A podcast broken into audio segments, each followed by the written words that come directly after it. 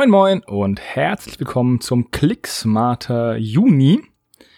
Ich bin der Hannes und ich bin natürlich nicht allein. Ich habe meinen Bruder dabei.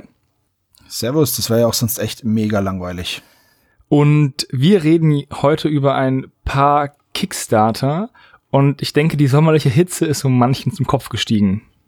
Ja, wobei, so warm war es ja dieses Jahr noch gar nicht. Es soll ja jetzt wieder wärmer werden.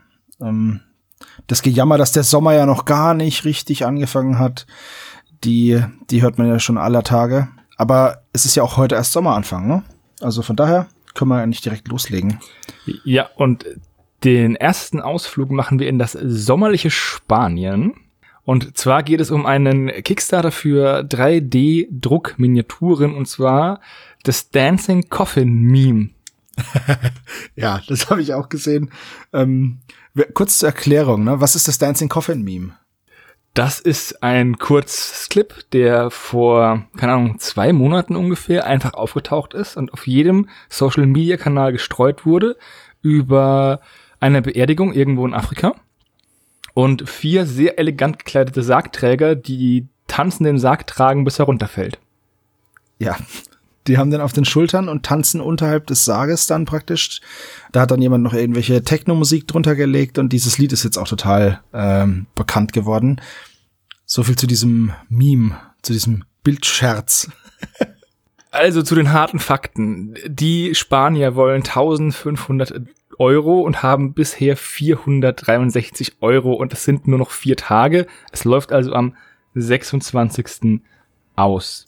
Ich hätte dieses Ding nicht rausgesucht, wenn es einfach nur zum Druck gewesen wäre, dieser vier tanzenden Männer und des Sarges. Aber aus einem nicht ersichtlichen Grund hat er noch alle mit Waffen ausgestattet. Und die bewaffneten Sargträger, die teilweise dann Jackett oder halt nur Weste haben, die sind richtig cool. Die sind per se alle gleich, weil sie alle diese Sonnenbrille aufhaben und dieses Schiffchen. Aber manche haben halt AK-47s und haben ultra dynamische Posen. Manche haben Flammenwerfer oder Shotguns. Ich finde die richtig, richtig cool. Andere. Ja, tatsächlich sind die wirklich total lässig und auch die, auch die Anzüge wehen dann so, wenn sie, wenn sie Sakkos tragen da gibt's, da gibt's richtig dynamische Posen. Ja? Es gibt auch welche mit Nahkampfwaffen. Das sind dann so traditionelle afrikanische Waffen. Ich kenne mich da jetzt nicht gut genug aus, aber ich würde sagen, das eine sind so Zulu-Speere und diese typischen Schilde. Die haben aber auch so ein Schwert mit so einem breiten Kopf vorne. Mit das so sieht aus wie eine Urukai-Waffe. Ja, irgendwie, das sieht schon krass aus. Ähm, ja, und dann halt, die, es gibt da richtig bei diesen, bei diesen Schusswaffentypen. Es sind so richtige John Wick-Posen dabei, oder? Es ist richtig cool. Und dieser super lässige Flammenwerfer-Dude. Ein Anzug, dann halt ein Flammenwerfer dabei. Und ja. dann gibt's auch noch ein paar coole Stretch-Goals, nämlich Bosse. Das sind halt einfach massive Typen mit Zylinder, die dann auch entweder äh, Schwert und Schild haben oder halt eine Railgun. ja. mit unendlich vielen Patronen auf der Base auch noch, ne? Ja, und ich persönlich, da könnte man sich schon fast überlegen, ob man nicht irgendwie eine Necromunda-Gang aus denen macht. Weil im Endeffekt, die Vansa sehen auch alle gleich aus. Wieso dürfen es dann die Jungs nicht? Das ist richtig. Bis auf die Bewaffnung stimmt dann aber auch schon fast alles, ne? Also mhm. es ist halt, ist halt eine modern Bewaffnung. Die könnte man zum Beispiel auch in jedem modern Setting einsetzen. Und dadurch, dass es STL-Dateien sind, kannst du sie ja auch runterskalieren. Und ich finde die eigentlich echt ziemlich cool. Ich wage jetzt zu bezweifeln, dass es bis zum Erreichen fürs äh, Erreichen des Ziels reichen wird. Also es fehlen noch gut 1000 Euro. Aber wenn der die Soldaten, Sargträger, einfach gezeigt hätte in dem Vorschaubild, da hat er eben nur die, ich finde das Vorschaubild nämlich sehr schwach. Ich glaube, da hatten deswegen viele einfach nicht draufgeklickt, weil es sind einfach nur drei stehende oder vier stehende Sargträger und dieser Zeremonienmeister, hätte er die äh, Bewaffneten gezeigt, hätte das, glaube ich, echt was werden können. Das denke ich mir nämlich auch, weil beim, ich habe es nämlich auch einfach nur wegen der LOLs angeschaut. Ich dachte halt, es sind diese vier Dudes und der Sarg und das war's. Und erst beim Reinscrollen habe ich gesehen, wie lässig diese Typen sind. Ich glaube, für 45 ja. Euro bekommt man alles. Genau, da kriegst du das Full-Core-Set, nennt sich das dann. Äh, er, er legt auch immer viel Wert darauf, dass was man alles bekommt und den Sarg. Full, es gibt sogar noch ein Early Bird Full Core Set für ähm, 40 Euro. Da sind noch 91 zu, zu haben. Dementsprechend. Ja, ich finde die schon witzig, ne? Also die haben schon was. Ja, du könntest jetzt natürlich deine Unterstützung zeigen und einfach mitmachen. Das würde noch sind, es geschehen noch Zeichen und Wunder. Vier Tage hast du noch. Ja, ich überleg's mir. Ich finde aber echt witzig. Ich, ich wüsste halt nicht, was ich mit denen mache, mit den STL-Files. Außer, dass du sie mir dann ausdruckst. Und dann habe ich ganz ja. viele Minis rumstehen. Ja, das stimmt. Aber dann könnten wir vielleicht irgendwie so einen Modern Combat machen damit. Also ich spiele die ähm, amerikanischen Friedenstruppen und du? Ja, ich spiele nice Dudes mit Anzügen und Waffen. Ich spiele die Sargträger. Ich spiele die Sargträger. und sie haben auch immer den Sarg dabei, um mich einzupacken. Also es sind schon wirklich sehr dynamische Posen. Schaut euch auf jeden Fall mal an und ihr könnt euch dann ja noch entscheiden, ob ihr noch mitmacht, wenn wir das noch pünktlich rausbekommen. Wobei veröffentlichen wird am Donnerstag, ne? Also mhm. es ist genau der Tag. Ich weiß nicht, ob der doch dann inkludiert ist, der Tag, oder ob der dann schon raus ist. Ja, nee, 8.51 Uhr ähm, am Freitag, ja. am 26. läuft es aus. Also rein theoretisch, wenn alles gut läuft, habt ihr noch einen Tag, um euch zu überlegen, ob ihr nicht diese schicken Dudes haben möchtet. Genau. Mit ihren, also wenn es ein, einfach eine Box wäre, die halt schon, ich würde es auf einer Messe mitnehmen. Ja, das auf jeden Fall. Das auf jeden Fall die, die Modelle sind wirklich cool. Also mir gefallen die auch. Ich hoffe, dass er das Ganze nochmal, den Kickstarter nochmal überarbeitet und vielleicht äh, nochmal an den Start geht, weil es einfach, ja, ich glaube auch, dass das äh, Vorschaubild und der, der Name, der halt mehr oder weniger einfach nur sagt, ja, es gibt diese Sargträger und den Sarg und dann überlegen sich halt Leute, klicken Leute halt nicht drauf. Aber wenn es dann diese halt cooles Bild gewesen wäre, ein bisschen besserer Titel wäre vielleicht ganz cool gewesen. Also wir sollten vielleicht noch dazu sagen, es sind insgesamt 39 Modelle äh, mit, mit auch ausmodellierten Bases, also die sind dann auch zum Gleichdrucken. Die Bases sind auch echt ganz cool gemacht, ne? Ähm, mhm. Wie so kleine Sockel sind die, aber schon nur so dick wie eine Base, aber haben trotzdem noch so schöne, schöne Ränder. Die gefallen mir eigentlich sogar sehr gut, die Bases, muss ich sagen. Ja, insgesamt 39 Modelle sind es dann, wenn man den Sarg mitrechnet. Ja, da dancen sie sich in Richtung Grab. Jetzt aber von einem Kickstarter, den ich rausgesucht habe, der nicht ganz so erfolgreich war, zu einem Kickstarter, den du rausgesucht hast, der jetzt schon mega erfolgreich ist, obwohl er noch 15 Tage vor der Brust hat. Und zwar Dunkeldorf, ja. The Prancing Peacock, RPG genau. Tavern Managers. Äh, ich hatte letztens, ich weiß nicht mehr genau, wo das war, entweder in einem Clicksmarter oder tatsächlich in einem Stammtisch drüber geredet, was es für, da, da gab es auch irgendwie so Town Folk. So. Das waren ganz normale Leute, die halt in der Taverne sitzen. Das haben wir hier jetzt auch, aber ich finde den Charme dieser Modelle unglaublich schön. Die Modelle haben außerdem eine, eine richtig, richtig gute Qualität, weil es sind keine Dateien oder sonst was. Es sind tatsächlich Modelle. Also es gibt wirklich so ziemlich alles. Es gibt eine Bardame mit Holzbein zum Beispiel, einen Barden oder eine Bardin, die aber den Fuß auf so einen Schemel gestellt hat und gerade ihr Liedchen schmettert. Es gibt auch einen Mutanten, der einen so einen Tentakelarm hat. Einen Rausschmeißer natürlich, ganz viele Leute auf Stühlen, was ich sehr, sehr gut finde. Dann gibt's irgendwie so einen Gaukler noch und äh, einen, so einen Dorftrottel namens Reich Edelmann ein Betrunkener, der in der Ecke sitzt, also auf dem Boden mit einem Bierkrug vor sich.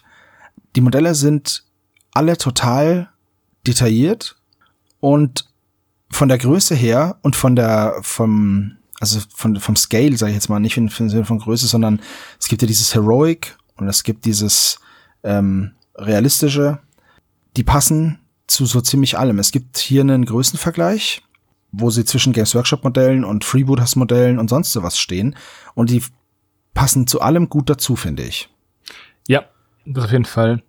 Mal ganz davon abgesehen, dass es noch, dass es noch die ganze Taverneneinrichtung gibt. Mit richtig schönen Sachen wie einer Wand voller Würste und so. Die klassische Würstewand. Ja, wer kennt sie nicht? Es gibt sogar Philipp den Pfau, höchstpersönlich. Genau. Ich hatte ja gesagt, dass das recht erfolgreich ist. Ähm, der Kickstarter kommt aus Dänemark. Ja. Und die wollten 1609 Euro, was 12.000 dänische Kronen sind. Und die haben 28.377 Euro schon gesammelt. Und die haben noch 15 Tage, also bis zum 7. Juli.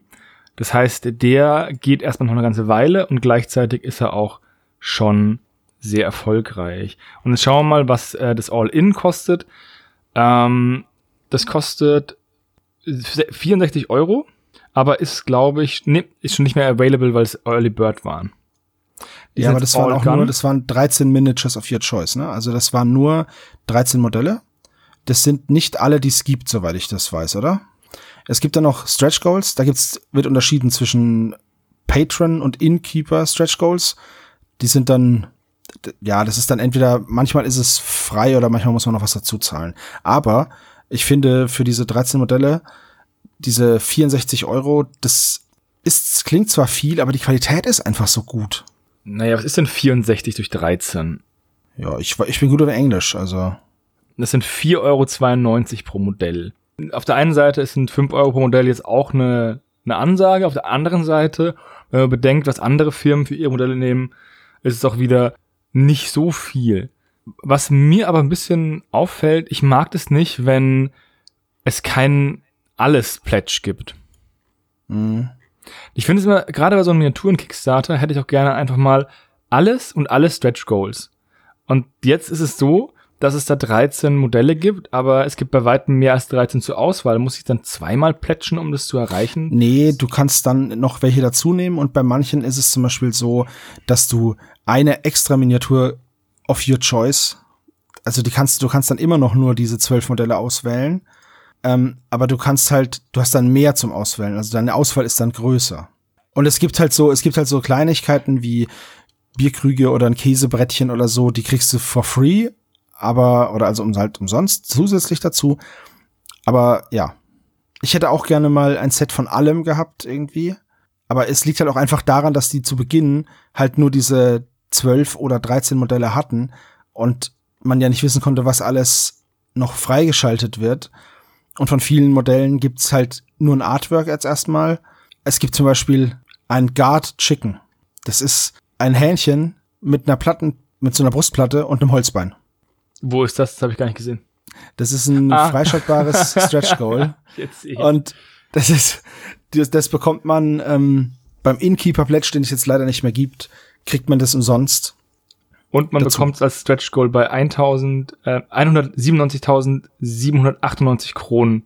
Das hat bestimmt auch mit der Zahl auf sich, dass sie so krumm ist. Das ist die ja, einzige bestimmt. richtig krumme Zahl. Ja. Also ich, ich, es ist ein ganz toller, ganz tolles Produkt, meiner Meinung nach. Ja, mir gefällt's auch gut. Mir stellt sich halt immer die Frage bei sowas, was mache ich mit den Modellen, weil so Townfolk ist zwar cool, ja, aber ist halt immer für Dioramen halt, Dioramen-Rollenspiel, ja. Und wenn du jetzt zum Beispiel eine Freebooters-Platte hättest und dann könntest du die in deine Kneipe reinstellen. Weil ich finde, die passen schon dazu, so. Ja, nicht alle, wir, klar. Wir müssen aber, mal weiter basteln an meinem Venedig. Ja. Aber da könnte man sie dazustellen. Wer, wer da noch mitmachen möchte, noch ist Zeit. Ganze 15 Tage. Das heißt, wenn es rauskommt und sagt, Podcast, dann habt ihr noch zehn Tage Zeit, um euch das anzuschauen. Es gibt natürlich auch den obligatorischen Oger-Rausschmeißer, der auch sehr schön ist. Das ist auch ein tolles Modell, finde ich. Gehen wir mal weiter zu einem meiner Favoriten im Bereich Kickstarter. Und zwar zu Paul Field, besser bekannt als ähm, Blind Beggar. Der hat jetzt ähm, Beasts of Outland 2 rausgebracht. Dabei handelt es sich eigentlich nur um zwei Modelle, nämlich ein erwachsenes Neuf und ein riesiger Hominide mit drei Kopfoptionen. Die gehören offensichtlich zu einem Spiel und wurden auch für dieses Spiel gestaltet. Und ähm, der Kickstarter war wie immer erfolgreich mit verstehe, aber dieses 566 ähm, Pfund hat er erreicht. Der Kickstarter ist äh, gestern hat der ist er ausgelaufen, also am 20. Juni. Das heißt, ihr könnt leider nicht mehr mitmachen. Also leider ist hier echt in Anführungszeichen zu setzen. Und zwölf Leute haben mitgemacht. Also muss, ja. muss man denken, zwölf Leute haben mitgemacht und er ist auf 566 Pfund gekommen. Das heißt, jeder seiner Bagger hat 47 Pfund. Ja, das waren halt, das haben, da haben zwei halt 110 Pfund geplätscht. Ja, und zwar, das war das All-In, aber da ist, er hat ja schon mehrere ähm, Outland Kickstarter gemacht und auch nochmal einen mit diesen äh, Comic-artigen Höhlenmenschen, mit diesen Riesenaugen. Und die waren halt in so einem Get Them All Pledge drin. Ja, aber diese Viecher sind so brunshässlich und dann meine ich noch nicht mal die, das, den Sculpt, sondern einfach das Design dieser Modelle. Ja, nein, der Sculpt ist auch schon echt hässlich.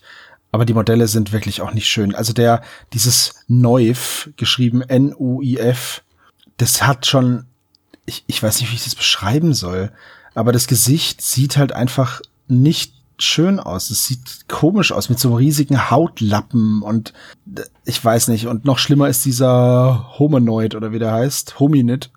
Das ist ein im entferntesten ein Gorilla-Körper mit einem Pavian-Hintern und dann einfach ein Kopf von einem Ghoul.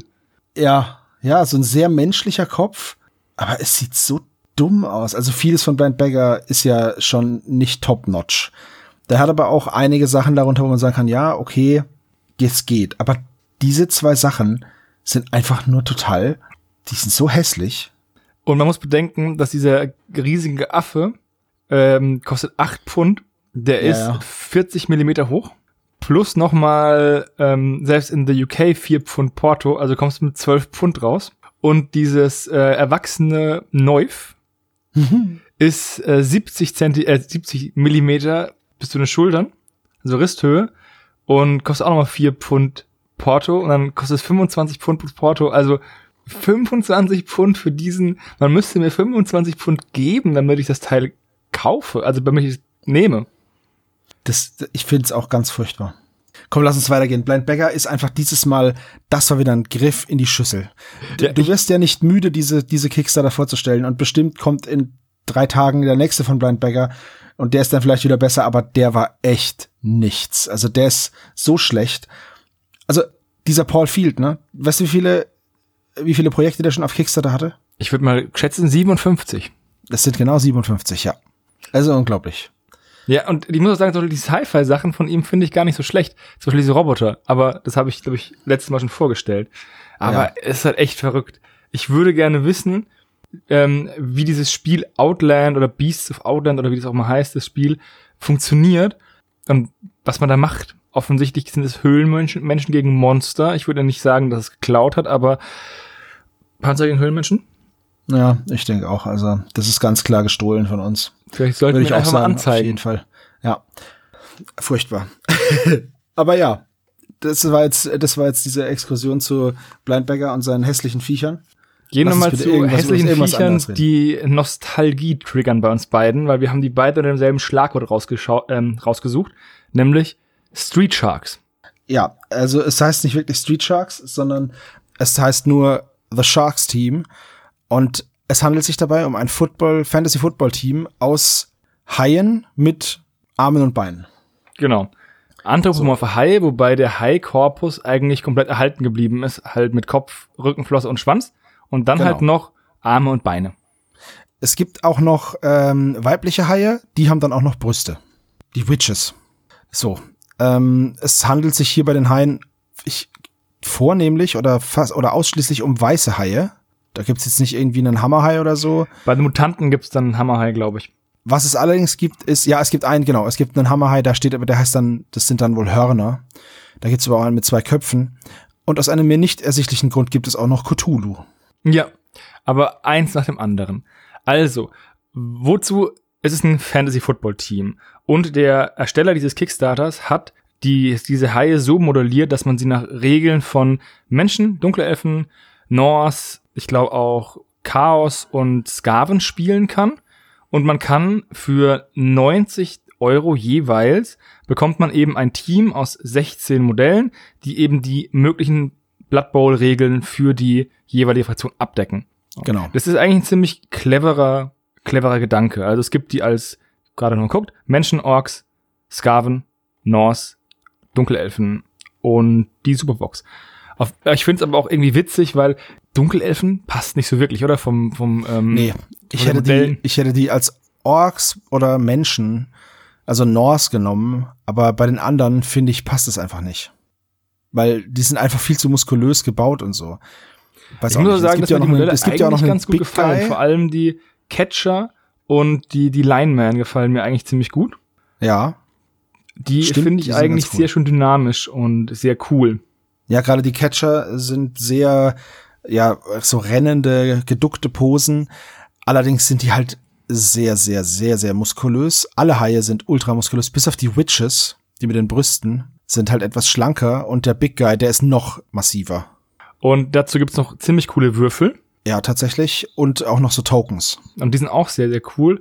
Und dann gibt's eben einen Satz Mutanten, um halt die Chaos-Fraktion abzubilden und die Skaven. Die Ja. Möglichkeit für Mutation. Ja, das Und ist warum ein Klammerschwanz zum Beispiel.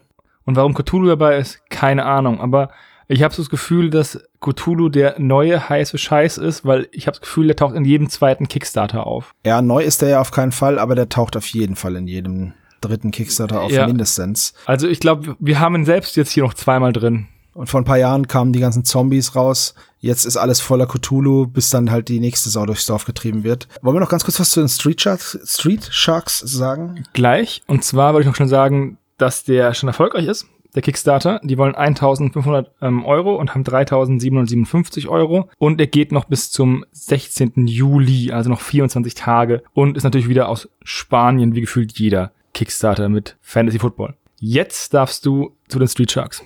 Genau. Und zwar die Street Sharks sind eine Fernsehserie. In drei Staffeln gab es da 40 Episoden. Und die lief zwischen 94 und 95, beziehungsweise da wurde sie gemacht. Und die deutsche Erstausstrahlung war am 4. Juli 1998. Tatsächlich sogar ein Jahr vor Episode 1. Das ist ja immer so mein Punkt in der Geschichte, an den sich so ziemlich jeder noch erinnern kann. Ja, und da gab es eben aufgrund von, von, da hat ein verrückter Wissenschaftler Tier-DNA mit menschlicher DNA kombiniert und hat dann eben äh, ein anderer Doktor wollte das verhindern, ist in sein Labor eingebrochen. Dem wurde dann natürlich sofort diese komische, äh, diese komische Mischung injiziert. Und dann ist er eben zu einem Street Shark mutiert mit Namen Ripster. Davor hieß er Dr. Robert Bolton und danach hieß er Ripster. Ja. Ich finde die, ich finde die Charakterbeschreibung auch so toll hier bei Wikipedia. Ähm, die Street Sharks, Bobby Bolton. Bobby Bolton sieht sich gerne als cool an. Er springt gerne Fallschirm und fährt Rollerblades. Aus ihm wird ein mutiger, ähm, mutierter Mutierte. Tigerhai und nennt sich Streaks. Ja, ich weiß. Was ist deine Charaktereigenschaft? Ja, ich, ähm, ich bin Mut, cool und fahre Rollerblades. Ja, es gibt also einen Walhai und der kann Erdbeben erzeugen, wenn er mit den Armen auf den Boden schlägt. Und Ich schau mal, ob es eine DVD-Box gibt von denen. mache ich. Und Ripster äh, ist ein weißer Hai. Und dann halt gibt's noch Clinton Bolton, das ist dann Jab, das ist ein Hammerhai. Ja. Und dann gab's noch die es gibt ähm, Street Sharks, die komplette Gesamtedition für 19,99 Euro auf äh, Ebay. Na dann. Ja, müsste man sich eben angucken. Ja, Street Sharks, daran muss ich denken, deswegen habe ich es rausgesucht. Nicht, weil es Fantasy Football ist, sondern weil wir abschweifen wollten. Auf die Street Sharks. Äh, Im Gegensatz zu diesen, ja, Football-Haien hatten die Street Sharks allerdings Hosen an. Und keinen Schwanz, oder? Äh, nein, ich glaube nicht. Die hatten ja, na, die hatten ja Hosen an. Ich weiß, dass der, dass der Ripster, der hatte eine Jeans an und Cowboy-Stiefel. Wir hatten nämlich von den Spielfiguren, wenn man bedenkt, wie eigentlich sehen die voll kacke aus. Das ist einfach Beine, auf die ein Hai montiert worden ist und dann zwei Arme. Ja, aber es, die waren cool. Also der, der eine hatte sogar Haare. Die sind war so ganz krasse, so eine ganz krasse Mähne hatte der. Es gab auch Moby Lick. Das war so ein, ähm, so ein mutierter Orca mit so einer ganz langen Zunge. Äh, wir hatten auch von den Street Sharks hatten wir den Ripster als Spielfigur und diesen Krabbendude. Genau, der Krabbendude war deiner, das war der Bösewicht. Das war genau. Ja, aber jetzt haben wir genug abgeschweift. Äh, gehen wir mal zurück zu Cthulhu. Oder besser gesagt, gehen wir zu Piraten versus Cthulhu. Ein Kickstarter für 3D-druckbare Modelle, Terrain und ja, Fahrzeuge, würde ich mal sagen. Und der ist auch sehr erfolgreich. Die wollten nämlich 1000 Euro und haben 32.326 Euro und haben auch noch zwölf Tage auf der Uhr. Also läuft auch am 4. Juli aus. Ja, man könnte jetzt, wenn man böse wäre, könnte man sagen, ja, muss nur Cthulhu dran schreiben und schon geht's durch die Decke. Allerdings sind die Modelle, beziehungsweise die, ja, die Files oder was auch immer das ist, die sind von sehr guter Qualität. Auf jeden Fall, mir gefallen die Piraten sehr gut. Es sind sehr viele historische Figuren, also, also Blackbeard zum Beispiel oder Sandokan gibt's hier und die sind auch alle richtig schön gestaltet und auch richtig dynamisch gestaltet. Also dem Fall hätte es gar keinen Cthulhu gebraucht, sondern einfach nur diese Piraten und ich denke, es wäre auch so durch die Decke gegangen. Dazu gibt's halt noch Häuser und ein paar Schiffe gibt's auch dazu. Und es gibt halt dann auch noch von Jules Verne die Nautilus und Captain Nemo. Es gibt Taucher und Seefahrer. Es gibt so einen mechanisierten Riesentaucheranzug. Und es gibt Cthulhu. Ja, irgendwie so, ach so, es gibt auch noch Cthulhu, ne? Also das ist Ja. irgendwie. Und Ja. Cthulhu hat die, in der Cthulhu-Fraktion ist die einzige vollkommen beknackte Figur. Der dieser? Infested Sailor, der einen Tentakel als Kopf hat und der Tentakel hat eine Mütze auf. Ja, gut, das ist wirklich, das Modell ist wirklich ein bisschen bescheuert. Die anderen Aber sind aber ganz cool. Ja, zum Beispiel diese Deep Ones finde ich extrem cool, auch den Kultisten. Ja, wie gesagt, wir wissen, also ich habe mir jetzt den Hintergrund nicht durchgelesen, warum jetzt gerade reale Piraten, Cthulhu und das geistige Erbe von Jules Verne zusammengehören müssen. Aber die Modelle sind auf jeden Fall sehr schön und die Schiffe auch. Cthulhu ist halt jetzt nicht unbedingt der, die schönste Inkarnation von Cthulhu, die ich je gesehen habe. Aber der Rest ist halt einfach richtig nice. Ja, das stimmt. Also es hätte Cthulhu nicht gebraucht, aber naja, vielleicht war der so ein bisschen das Zugpferd. Weil die Modelle kann man auch für alle möglichen Piratenspiele benutzen. Ne? Also Blood Ja. and Plunder zum Beispiel, das sind das tolle Modelle. Auch die ganzen Gebäude gefallen mir außergewöhnlich gut. Also die sind wirklich cool. Das sind halt so ein bisschen, manche sind ein bisschen windschief, andere sind halt schon aus Stein, aber dann gibt's noch so orientalische Häuser. Ja, Und es ist natürlich, weil es STL-Files ist, wieder relativ günstig. Das ist auch, glaube ich, so ein bisschen die, die Falle von STL-Sachen. Du denkst dir, oh, für 44 Euro bekomme ich all diesen coolen Kram. ja. Und dann kaufst du es dir und dann druckst du es eh nie wirklich aus. Gut, aber da bist du dann selber schuld, ne, wenn du es nicht Ja. machst. Aber richtig schöne Modelle, ein Blick wert. Und es ist halt auch irgendwie eine Häufung von Cthulhu zu merken. Vielleicht bringt das Jahr 2020 ja auch noch die großen Alten zurück. Wundern wird's mich nicht mehr. Nee, nee. Also wenn's wenn's irgendwann passiert, dann ist es dieses Jahr auf jeden Fall wahrscheinlich. Ja, ich habe schon gelesen, dass die Maya irgendwie acht Jahre Versatz haben in ihrer Zeitrechnung, weswegen das Jahr 2012, in dem die Welt eigentlich untergehen sollte, eigentlich das Jahr 2020 ist. Und so, so. schließt sich der Kreis. Ja, natürlich, das kann natürlich sein, klar. So muss es sein. Jetzt verlassen wir mal die Miniaturen-Kickstarter und gehen zu Hobbyzubehör. Und mein Bruder hat ein Produkt rausgesucht, von dem er unglaublich überzeugt ist. Und zwar den Desk Wizard. Ähm, ja, der Desk Wizard, ich bin davon gar nicht überzeugt. Das handelt, handelt sich um einen Organisations, ja, keine Ahnung. Das ist halt so ein, das kannst du dir auf den Tisch stellen, du kannst deine Farben reintun. Grundsätzlich finde ich das ja gut, diese Paint Racks. Und ich hätte auch sehr, sehr gerne eins für meinen Tisch. Ich habe das jetzt mal rausgesucht, einfach nur aus dem Grund, weil der ja symptomatisch dafür ist. Für das Problem, was ich jetzt persönlich habe. Das geht anderen bestimmt anders, aber bei mir ist es so, ich habe einen Schreibtisch und ich habe auch ein Hobbyzimmer und das ist alles gut und ich habe jetzt wirklich keine Platzprobleme. Aber auf dem Tisch ist es für mich schwierig. Da steht mein 3D-Drucker und ein Ultraschallgerät, weil ich das brauche, um die Drucke zu reinigen. Und dann stehen da halt meine Männchen und ich habe, ich sitze aber am Fenster. So, ich heißt, das heißt, ich kann jetzt nichts an die Wand stellen. Und all diese Desk Organizer gehen, sind sehr, sehr tief und nehmen sehr viel Platz vom Tisch weg. So auch dieser Desk Wizard, der in meinen Augen auch ein bisschen ein Fehl, eine Fehldesign, ja, ein Fehldesign ist einfach, weil er, ich bringe jetzt in eine so eine, in ein so ein Element von diesem Desk Wizard eine Handvoll Farben. 15 Stück oder so. Aber das nimmt viel mehr Platz weg, die so da reinzutun, als die einfach nur nebeneinander zu stellen. Ich verstehe schon, dass die dann da geordnet sind, in Anführungszeichen, aber die sind so platzintensiv geordnet, dass ich den, den Sinn dahinter nicht verstehe, weil ich müsste da so viele aufstellen, um das zu ordnen, dass ich dann gar keinen Platz mehr habe. Das ist bei mir eh schon schwierig und ich würde mir wünschen, dass es, dass es Paint Racks gibt, die in die Höhe gehen und nicht alles in die Tiefe, um Farben zu ordnen. Davon, da gibt's welche von TT Combat, aber die sind sowas von, ja, die sind halt einfach nicht sexy, weil das ist halt einfach nur, du legst die Farbe da rein, die fällt dann vielleicht raus, poltert raus, da gibt's jetzt nichts anstellen, beziehungsweise ich habe es noch nicht gesehen. Wenn das ein Hörer kennt, dann sehr gerne, dann gebt mir dazu einen Link, weil ich würde meine Farben auch gerne so sortieren, dass ich sehe, was ich habe und dass ich sie halt sortieren kann richtig nach Farbarten. Aber es ist einfach nicht möglich, weil der Tisch, die Tischtiefe das nicht hergibt und ich halt an einem Fenster sitze und ja, das ist halt das Problem. Musst du nochmal bei Warmage vorbeischauen, weil ich persönlich mit, mit dieser sch leicht schräg nach oben den Aufräumsache, was man von meiner Paintstation voll zufrieden bin. Das Ding ist halt, dass die Grundfläche immer so groß ist. Also hier zum Beispiel, ich habe dir was rausgesucht, das ist nicht groß und das wäre, glaube ich, genau, was du suchst. Aber ja, ich verstehe, warum, also ich finde diesen Desk Wizard auch ein bisschen seltsam, weil ich auch das Gefühl, dass diese Einordnung so beliebig ist. Der hat überall Löcher und so, da steht mal eine Pinsel rein und Figurenhalter und ein Messer und äh, Dropperflaschen und daneben gleich wieder eine normale Flasche. Mich stresst diese Unruhe in der Ordnung.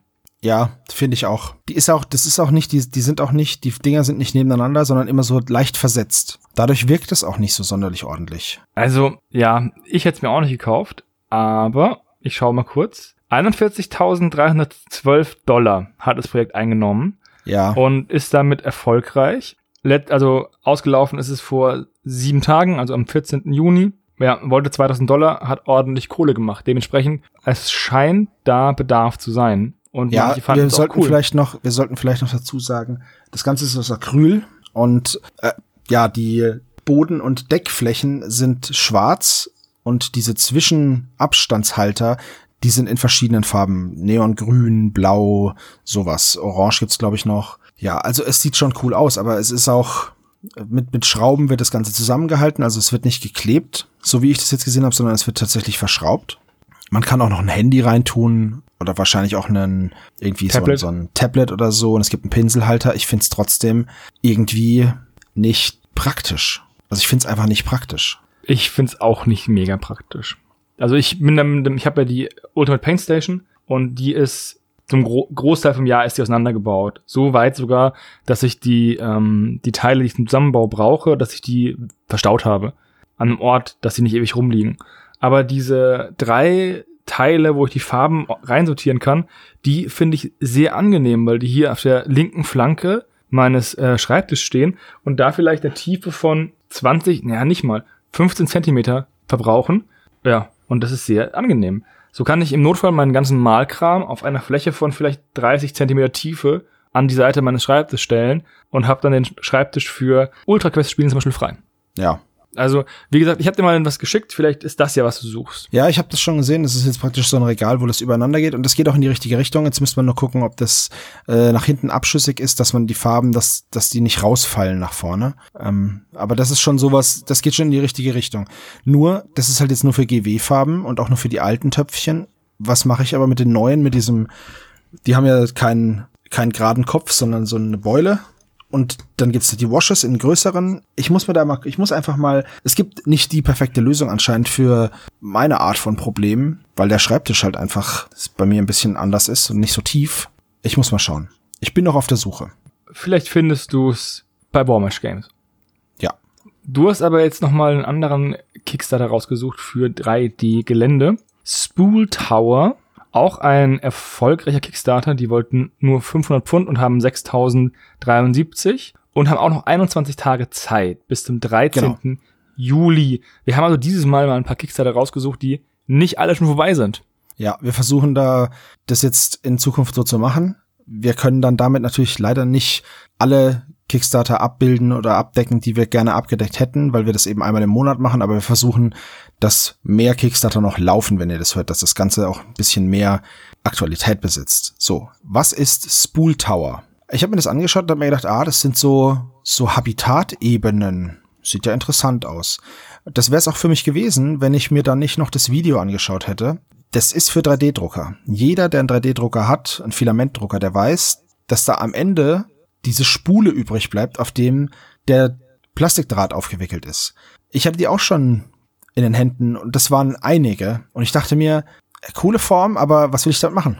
Spool Tower tritt genau in diese, in dieses, tritt an dieses Problem heran und sagt einfach, pass auf, wir machen Dateien, die man praktisch in diesen, ja, zwischen die beiden Spulenräder stecken kann und baut damit dann so Habitate einfach. Und da gibt's verschiedene äh, äh, Themes und Settings, also Fantasy und Sci-Fi und so ein bisschen Steampunk. Das gibt's alles. Und man hat dann im Endeffekt, nimmt man dann seine Spule, stellt sie, legt sie auf die Seite, macht dann diese Manschette um die Mitte rum und dann stapelt man die Spulen übereinander. Und daraus baut man dann, ja, diese Spool Towers. Und diese Spulen haben ja einen erhabenen Rand und eine erhabene Mitte. Die wird dann noch abgedeckt. Da gibt's dann noch so, so Zwischenelemente mit irgendwie Rohre, oder ein Sims aus Steinen oder irgendwas anderes. Und dann baut man eben diesen Turm auf. Und ich finde die Idee sau clever. Die ist richtig cool. Ich hatte den, der Kickstarter ist kurz vor Redaktionsschluss bei mir eingedüst und ich hatte nicht die Chance, das Video zu schauen. Ich habe aber, bis du von diesen Spulen geredet hast, nicht gecheckt auf dem Bild, dass das diese recycelten Spulen sind. Ich also, auch nicht. Und das macht's ja noch cooler, weil das Ding nicht aussieht wie Müll, dass du zusammen, dass du einen Müll zusammengesteckt hast, sondern tatsächlich cooles Gelände, so im, im Stil von irgendwie irgendwelche Star Wars Städte, ne? So diese, diese hohen Habitattürme, wo so ein Gewusel zwischendrin ist. Es gibt natürlich auch diese obligatorischen Walkways zwischendrin und da gibt's dann je nach Setting halt die passenden, also entweder so Metallverbindungsstege oder eben Hängebrücken und lauter so Zeug. Total geil. Und dann gibt's noch so, so coole Aufsätze für ganz oben. Also seien es jetzt irgendwelche Satellitenschüsseln oder das eine sieht aus wie so eine, ja, wie so ein Tesla-artiges Gebilde mit Widerständen, wo dann oben so Blitze hin und her zucken. Es gibt eine, man kann einen Gothic Tower bauen. Da haben sie jetzt ein, ein Work-in-Progress-Bild gezeigt mit, mit ganz vielen, ja, so, so ausgestellten Arkaden. Das sieht wirklich einfach nur cool aus. Ja, du kannst dir also mehr oder weniger Modelle drucken und dann kannst du aus dem leeren Rollen dir das Gelände basteln. Genau. Es gibt auch eine freie, kostenlose Testdatei. Das ist so ein, so ein, so ein Old Taxidermy Shop nennt sich das, den man dann an seine Spule dran machen kann mit samt Rand und Schildern und man kann sogar so LED zeigen sie dann mit so mit so kleinen LED Schläuchlein, dass man das noch beleuchten kann, dass die einzelnen Ebenen noch ein bisschen rausgehoben werden mir gefällt die, ich finde die Idee großartig. Mir gefällt die sehr, sehr gut. Und das ist einfach eine sehr clevere Verwendung für ein Abfallprodukt, das man als 3D-Druckender sowieso ständig hat. Das ist echt sehr, sehr cool. Also das wollte ich auf jeden Fall mal erwähnen und zeigen, weil es einfach, es ist einfach echt cool. Bei diesem, es gibt dann auch noch, ja, so, wie nenne ich das jetzt? Sockel, dass man nicht sofort mit dem mit der Spule unten anfangen muss auf dem Boden, sondern es gibt auch da noch irgendwelche Turmeingänge zum Beispiel, wenn man das möchte. Äh, es gibt dann auch noch so Baumhaus-Geschichten, dass praktisch die Spule mit einem mit einem Holzdach und unten drunter so eine so so ich weiß gar nicht, wie, wie ich das beschreiben soll. Es sind halt einfach ja, es ist halt einfach so ein wie das wie die Kashyyyk-Häuser ähm, bei Star Wars. Ich persönlich finde, wenn du dir das Thumbnail anschaust von dem Kickstarter, den links unten am coolsten, das Gebäude. Dieses, äh, dieses Fantasy-Gebäude. Mhm. Ja. Ich, die ganze Idee ist klasse. Und es gibt halt dieses, dieses Dark Future Sachen, so Warhammer-mäßig, aber es geht auch Infinity-mäßig mit, mit Clean Sci-Fi, mit so, ja, Stasis-Pods und so Zeug und irgendwelche Anzeigen und Displays. Ich finde die Idee großartig. Mehr kann ich dazu auch nicht sagen. Ja, wir sollten vielleicht noch sagen, was es kostet. Und zwar, der, der Pledge nennt sich Total Spool, The Whole Lot. Da bekommt man alles, was es in dem Kickstarter gibt. Ja, ansonsten. Für 45 Pfund. Für 45 Pfund, genau. Das Ganze läuft halt noch einige Tage. 21. Schaut's euch mal an, wenn ihr einen 3D-Drucker habt. Dann ist es nämlich, dann könnt ihr endlich was mit den Spulen anfangen. Jetzt, jetzt bin ich echt ein bisschen hin und ich, also ich überlege mir, ob ich da mitmache weil gerade für 40k habe ich überhaupt kein Gelände und da wir ja gerade den Armeeaufbau angefangen haben, wäre das, glaube ich, nicht schlecht, sowas zu haben. Und ich ärgere mich jetzt ein bisschen, dass ich sieben oder acht von den Spulen weggeschmissen habe. Das wären schon mal zwei oder mindestens zwei oder drei Türme geworden. Naja. Tja, man kann ja nie wissen, dass man die noch braucht. Ja, natürlich, aber das ist einfach eine clevere Idee für, für 3D-Druckleute, so, dann habe ich noch einen Kickstarter rausgesucht, und zwar ein Brettspiel. Und zwar hauptsächlich habe ich das Brettspiel rausgesucht, weil ich das Setting sehr interessant finde. Also es geht um Airships, North Pole Quest The Game. Im Endeffekt geht es um eine Expedition zum Nordpol im Jahr 1924, ähm, die mit einem Luftschiff durchgeführt wird. Und die einzelnen tapferen Kapitäne der verschiedenen Luftschiffe versuchen halt zuerst zum Nordpol zu kommen. Und ich finde die ganze Aufmachung dieses Spiels ultra schön. Ich finde auch, wie der Kickstarter aufgemacht ist, sehr, sehr nett. Der Preis ist ein bisschen, ist ein bisschen ein Punkt. Für 76 Euro bekommt man das, die Core Edition. Für 125 Euro kriegt man ein sehr, sehr schönes Buch über die reale Geschichte der Airships und dieser Expeditionen, die gemacht worden sind. Aber 125 Euro ist schon ein Wort für ein Buch. Für 187 Euro oder nee, ich glaube für 320 Euro ist dann All-In-Pledge, wo du alles bekommst, glaube ich. Also es ist schon teuer, muss ich ganz ehrlich sagen.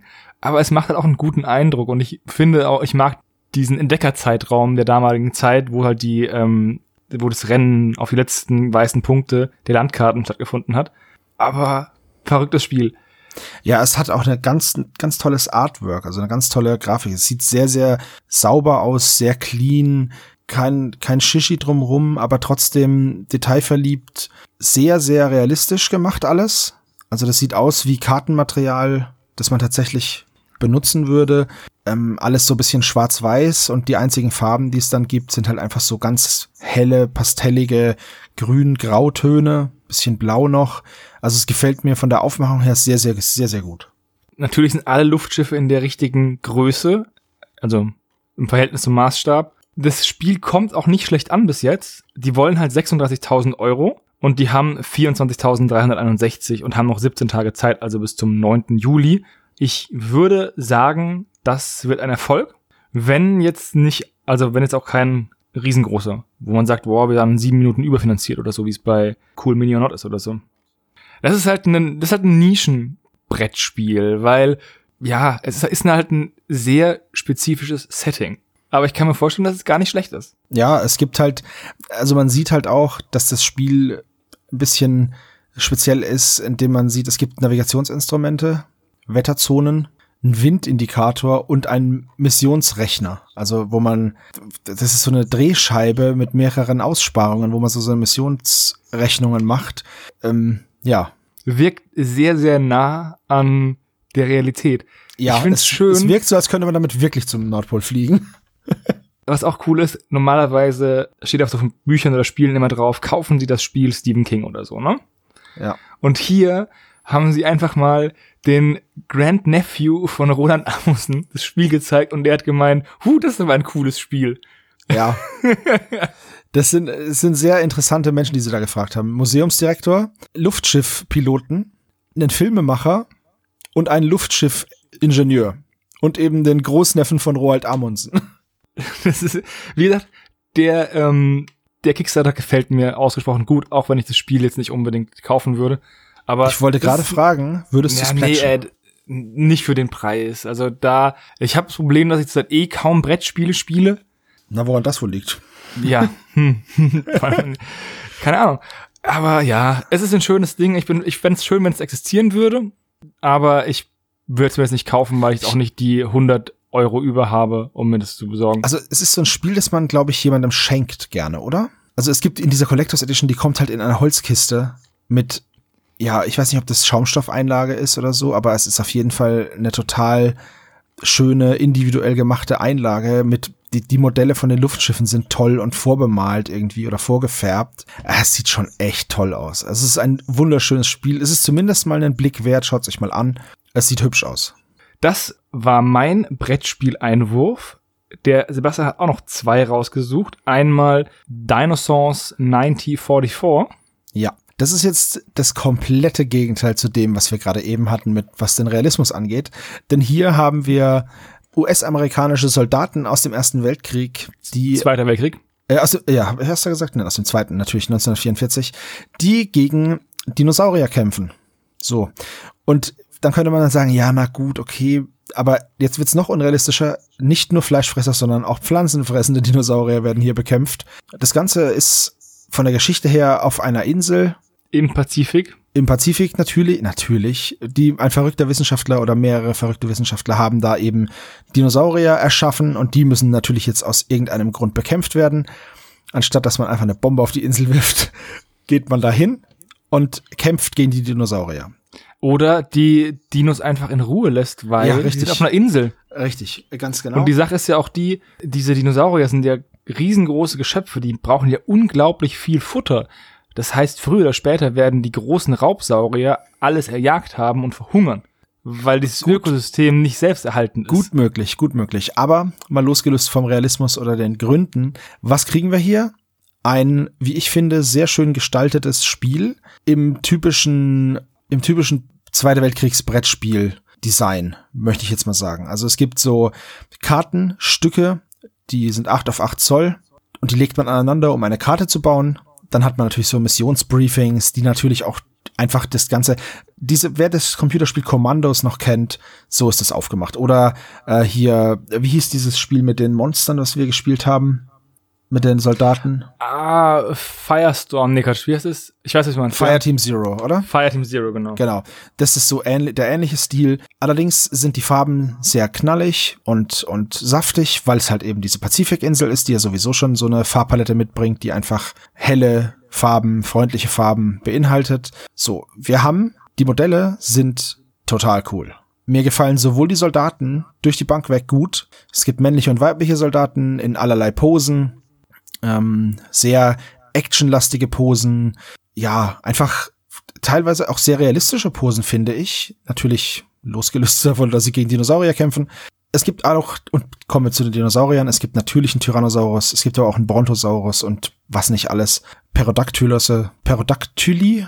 Also alle Lieblingsdinosaurier sind dabei. Alle Lieblingssaurier sind dabei. Ankylosaurus ist dabei, der ein großer Favorite von vielen Leuten ist. Ja. Die Dinos sind sehr groß. Den, den Iguanodon habe ich vielleicht nicht. Nee, einen Iguanodon gibt's leider nicht, aber der ist auch zu badass, als dass du ihn da hinstellst, ist klar. Äh, es gibt auch Panzer und Jeeps und so Zeug. Auch das wird's geben. Und die Dinosaurier haben auch eine echt imposante Größe, muss ich sagen. Es gibt hier so einen Größenvergleich und der Brontosaurus ist halt einfach mal 130 Millimeter hoch. Ja. Der ist schon echt beeindruckend groß. Zwar immer noch nicht in Scale, weil dann wäre wahrscheinlich ja, auf, auf Chart. Aber ich glaube, dann wäre wahrscheinlich, könntest du ihn nicht aufs Spielfeld bringen. Aber die Modelle sind tatsächlich, also die Soldaten sind alle so im 32 Millimeter Maßstab, würde ich sagen. Und die Dinosaurier sind in einem realistischen, in einer realistischen Größe. Der Tyrannosaurus ist zum Beispiel 95 Millimeter hoch. Also ist schon echt ein großes Ding. Ja. Ähm, das Ganze ist von Peterson Games. Das ist auch kein Unbekannter. Der hat schon zig Spiele hier auf der Plattform erstellt. Der hat 31 Pro äh, Projekte erstellt. Sandy Peterson heißt der Mann. Ja. Ich mag seine Anmoderation vom Video, wo er sagt, ich mag Militärgeschichte und Dinosaurier und dann kommen diese Spiele dabei raus. Ja. Der hat schon einige Spiele gemacht, die alle einen guten Eindruck gemacht haben. Zumindest die, die wir jetzt einfach mal so noch gecheckt haben, um zu gucken, was er noch so alles gemacht hat. Die hatten echt, da waren eigentlich sehr, sehr viele dabei, die echt sehr professionell waren. Also der macht es schon eine Weile länger. Ja. Und mir gefällt natürlich das Setting. Ich mag Dinosaurier. Ich finde es schön, dass Dinosaurier wieder so vermehrt zurückkommen in den verschiedenen Spielen.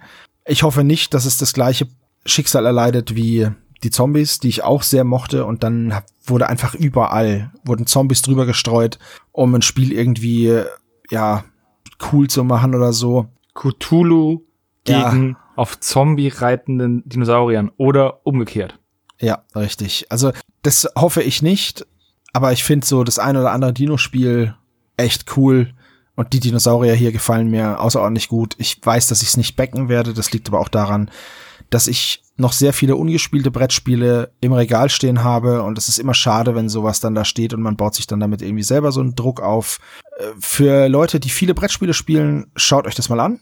Die Kartenabschnitte, diese Kartenstücke sind auch total schön designt und ja, es ist, ich finde es ist ein Blick wert. Mir gefällt es total gut. Weißt du, was ich bei diesem Kickstarter echt gut finde? Nee. Also, nochmal kurz zu den Fakten.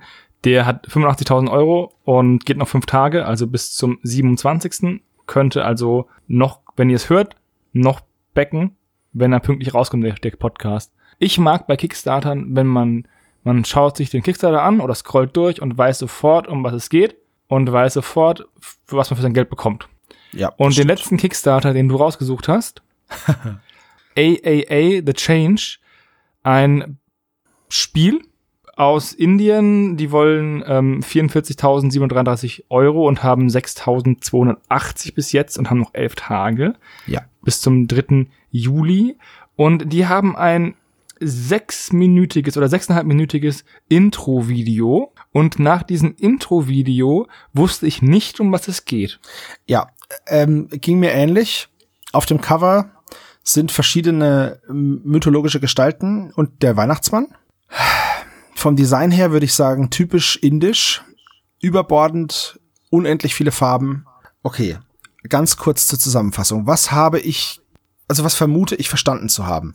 Es gibt die fünf Weltreligionen und diese fünf Weltreligionen treten sich irgendwie in einem Spiel Bilden- gegenüber. Diese, also jeder hat, jede dieser Weltreligion hat eine wichtige Figur, die ihm, die dem Team vorsteht. Bei ähm, Team Christ ist es natürlich Jesus Christus, aber es gibt auch Mary, the Time Traveler, Santa Claus, the Sorcerer, Isaac, the Patri Patriarch und John the Baptist. Also, das ist schon, Also es gibt Team Christ, Team Shiva, Team Vishnu, Team Allah, Team World und es gibt noch die speziellen Götter. So. Erwähnenswert ist, dass bei Team Allah extra vermerkt wurde, dass es nur symbolische Miniaturen gibt ohne Porträts, weil das ja ein Gebot ist im Islam, dass man sich keine Bilder machen soll von Gott. So, also der Trailer ist irgendwie so eine Zeitreisegeschichte und am Ende stehen diese fünf Götter in einer Arena und töten und Orks. kämpfen, und kämpfen gegen Orks. So. Jesus zum Beispiel, indem er Laserstrahlen aus einem Kreuz schießt. Ihr glaubt das, ihr glaubt es uns jetzt vielleicht nicht, aber es ist tatsächlich so. Ähm, Team Shiva äh, ersticht einfach den Gegner. Also Mhm. bei, bei Team World, da ist äh, Siddhartha Gautama ist, glaube ich, also der Buddha ist da, glaube ich, derjenige, der kämpft. Der lässt einfach die Erde aufgehen und die Orks fallen rein. So, wir haben immer noch nicht ganz verstanden, um, was, es geht. Denn das Ganze ist, wird beschrieben als RPG Strategy Card and Board Game. Äh, ja, ich, keine Ahnung. Also es gibt wohl ein Kartenspiel. Das ist ein Rollenspiel, aber mit Deckbuilding Strategies, wo du versuchen musst, besser zu sein als die anderen Götter. Und zwar gibt es hier, es gibt drei Wege zu gewinnen. Einmal muss man den, seinen, seinen Opponenten irgendwie das Nirvana ermöglichen und als einziger überleben. Also ich lese daraus, dass man sie töten muss. Oder man erfüllt die meisten Ziele und bekommt dann die meisten Belohnungspunkte. Oder, und jetzt kommt's, man hat den highest net worth. Also man ist die teuerste Marke. Ich verstehe das nicht so ganz. Ah, Und die ganzen Artworks sehen aus wie der Fiebertraum von einem Airbrush-Maler. Ja, also wenn man so in den 80ern LKWs geairbrushed hätte, dann sähe das so aus. Äh, schaut euch den Kickstarter bitte mal an. Einfach nur, wenn ihr dann runterscrollt, dann kommt irgendwann der Abschnitt Artwork. Und in dem Abschnitt Artwork kommt dann noch ein kleiner Abschnitt, der heißt Poster. So.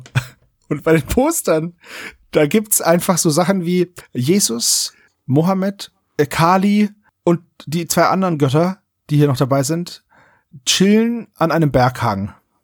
Mhm. Und zwar ist es ein riesiges Gebirge, aber die liegen da dran, als wäre es einfach nur ein Hügelchen. Ja, und wie? Und hinten dran ist eine, äh, rechts oben in der Ecke ist einfach Ist- eine ist Alien-UFO, das irgendwas ableuchtet. Das wird, das, die sind aus, als wären die alle high und Ja. würden halt jetzt in den Sternen gucken und solche Sachen sagen wie, wow, glaubst du, es gibt außerirdisches Leben? Oder ob sind wir alleine im Universum? Auch cool finde ich das Artwork, wo Jesus mit dem Weihnachtsmann vor so einem Tempel steht. Ja, ist es der, ist es, soll es der Petersdom sein? Oder die, oder Ich- die Festung der Engel? Ich weiß es nicht, aber es sollte auf jeden Fall was Christliches sein, weil es ist oben drauf ein Kreuz und links und rechts sind Engel, ja. Es könnte schon sowas sein aus Rom. Ich finde es halt so witzig, wie diese Teams zusammengestellt sind. Man muss noch mal sagen, Team Special Gods, das ist mein Lieblingsteam. Das ist Buddha? Bra Brahma, Buddha halt, der Creator, Moses, der Prophet, Zeus, der König, Odin, der Heiler und nochmal anscheinend eine buddhistische Figur, Bodo Hidrarama, the Monk. Ja. Ich find's krass, dass die Juden kein eigenes ähm, Team bekommen haben. Vielleicht sind die Team World. Weil da ist Naja. Zarathustra dabei, Abraham, wobei da ist auch Laoze und Guru Nakake oder wie der heißt, Guru Nan Nanank. Ich, ich weiß es nicht, ich kenne mich auch mit den Religionen zu wenig aus. Es ist auf jeden Fall ein sehr krasses Thema, äh, die fünf Weltreligionen gegeneinander battlen Mhm. zu lassen und der Weihnachtsmann ist auch dabei. How to offend all people in less than five minutes. So, jetzt hat der Mann ja oder dieses Team hat 6.200 Dollar bekommen, äh, Euro bekommen. So. Sie wollen aber 50.000 Dollar. Ich sage, ich weiß jetzt schon, dass es zu 100% nicht funktionieren wird. Wie komme ich da drauf? Geht man auf die Pledges, dann sieht man, dass man gar nicht mehr plätschen kann. Denn alle Belohnungen sind weg. Also das Artbook, wo ich echt überlegt habe, ob ich mir das Artbook kaufe als Kleinod, davon gab es drei Stück. Das hat 20 US-Dollar gekostet. Das ist weg. Dann gibt's das AAA Card Game. Das hat 50 Dollar gekostet. Gab's zwei Unterstützer. Alles weg. Dann gab's das Card- und Boardgame. Ach so, die Boardgame Mechanics, die haben wir gar nicht verstanden, weil da auch nicht viel dazu steht. Da muss man das dann irgendwie, das erweitert das Ganze dann und dann muss man Ressourcen sammeln. Also irgendwie dieses, in diesem fünfminütigen Clip stellt sich das Spiel irgendwie gefühlt ständig anders dar. Einmal irgendwie wirkt er wie so ein Eurogame, dann wie so ein Arena-Kampfspiel, ja, dann wie ein Rollenspiel. Orks. Was haben denn eigentlich die Orks da drin zu suchen? Erklär mir das Ahnung. mal. Die, die, Die, werden Orks ja auch sind vor allem so animiert wie ähm, in der Cuts Cutscene von einem 90er Jahre PC-Spiel. Selbst die Cutscenes in Ey, die von- Warcraft die- 2 waren besser. die von Diablo 2 waren besser, okay? Viel besser. Das Ding ist, ich verstehe es auch nicht, man muss halt auch seine Human und Angel Resources managen. Ich, ich check es einfach nicht. Da muss man aber auch sein Territorium vergrößern, indem man Schreine baut und so. Es ist ganz komisch. Ja, also, wie gesagt, nochmal zurück zu diesen, zu diesen Pledges, ne? Für 100 Euro hättest du beides bekommen, Card- und Brettspiel. Für 200 Euro die Tournament Edition. Und für 300 Dollar die Deluxe Edition. So. Die sind aber alle weg. Und man kann jetzt nur noch, es gibt jetzt nur noch den Pledge 1 Dollar und 500 Dollar Collectors Edition. Davon gab es sechs Stück, äh, sieben Stück. Davon sind ist eine weg, sechs sind noch übrig. Wenn ich jetzt sechs Stück, selbst wenn ich diese sechs Stück jetzt kaufe, dann sind es ja 3000 Dollar. Dann komme ich aber immer noch nicht auf 44 oder auf 50.000 Dollar, Ja. sondern auf 10. Es sei denn, du plätschst einfach 40.000 Dollar ohne Reward. Ja, genau. Wenn 40.000 Leute sagen, hey toll, das finde ich so toll, das muss ich haben, dann geht's.